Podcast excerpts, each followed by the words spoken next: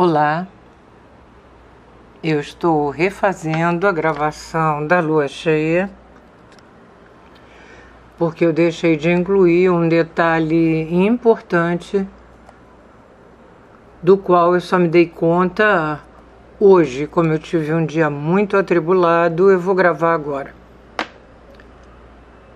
Daqui a pouco, na madrugada do dia 8, uma hora e nove minutos de Brasília, a lua cheia ressalta a oposição Marte-Sol, quando o planeta está mais próximo da Terra e é possível ver o seu avermelhado promovido pelo óxido de ferro da superfície. Na verdade, de duas semanas para cá, Marte está facilmente visível logo após o pôr do Sol. Mas no dia da lua cheia, ontem, para quem teve clima para ver o amanhã, a lua facilitará a localização do planeta.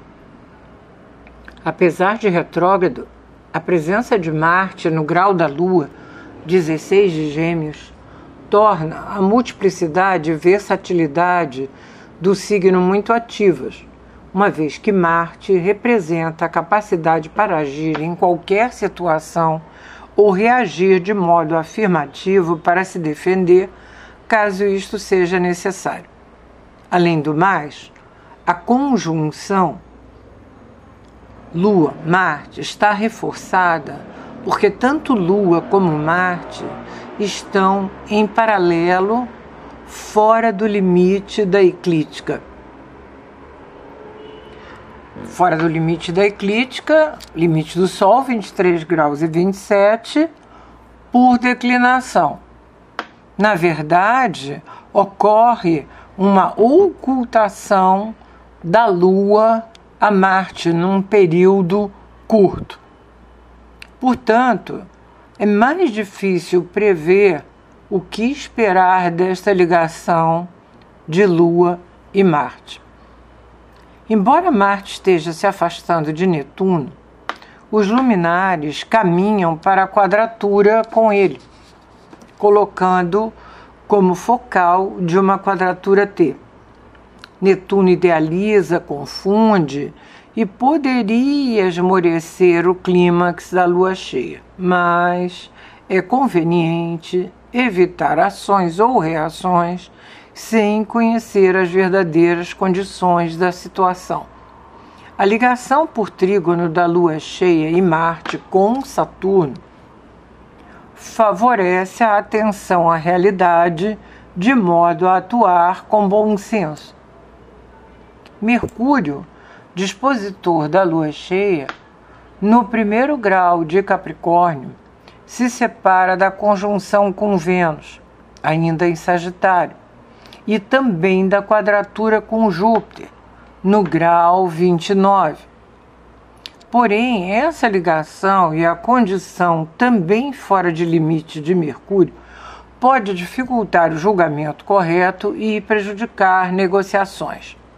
Individualmente, serão mobilizados os que tiverem luminares ou planetas pessoais entre os graus 12 e 20 dos signos mutáveis, Gêmeos Virgem, Sagitário e Peixes.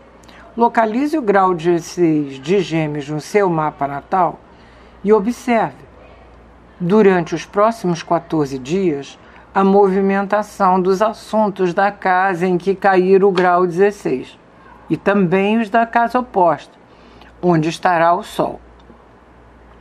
Caso a lua cheia forme uma quadratura, uma terceira casa estará envolvida.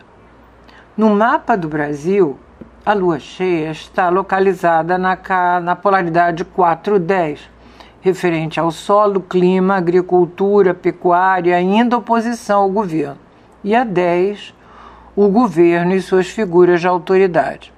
A lua cheia forma com o Sol do país uma quadratura T, indicando uma dificuldade para uma figura de autoridade.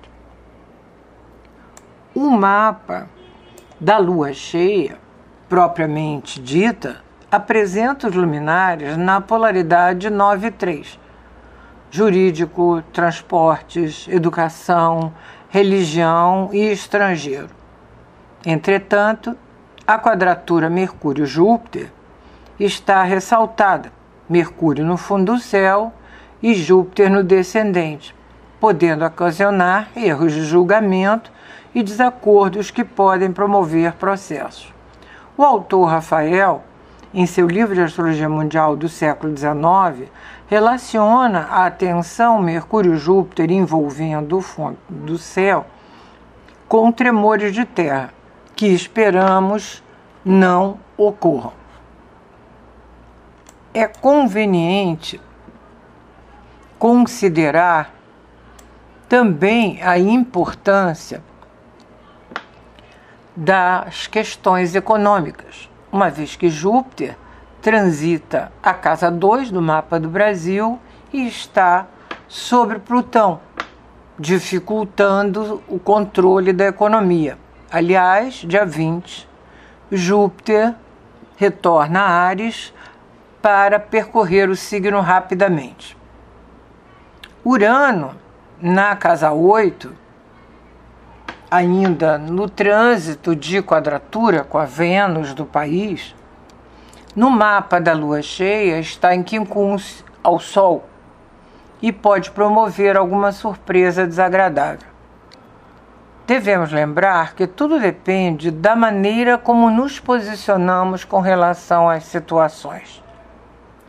A lua cheia pode ser ativa com bom senso ou imediatista. Até a próxima.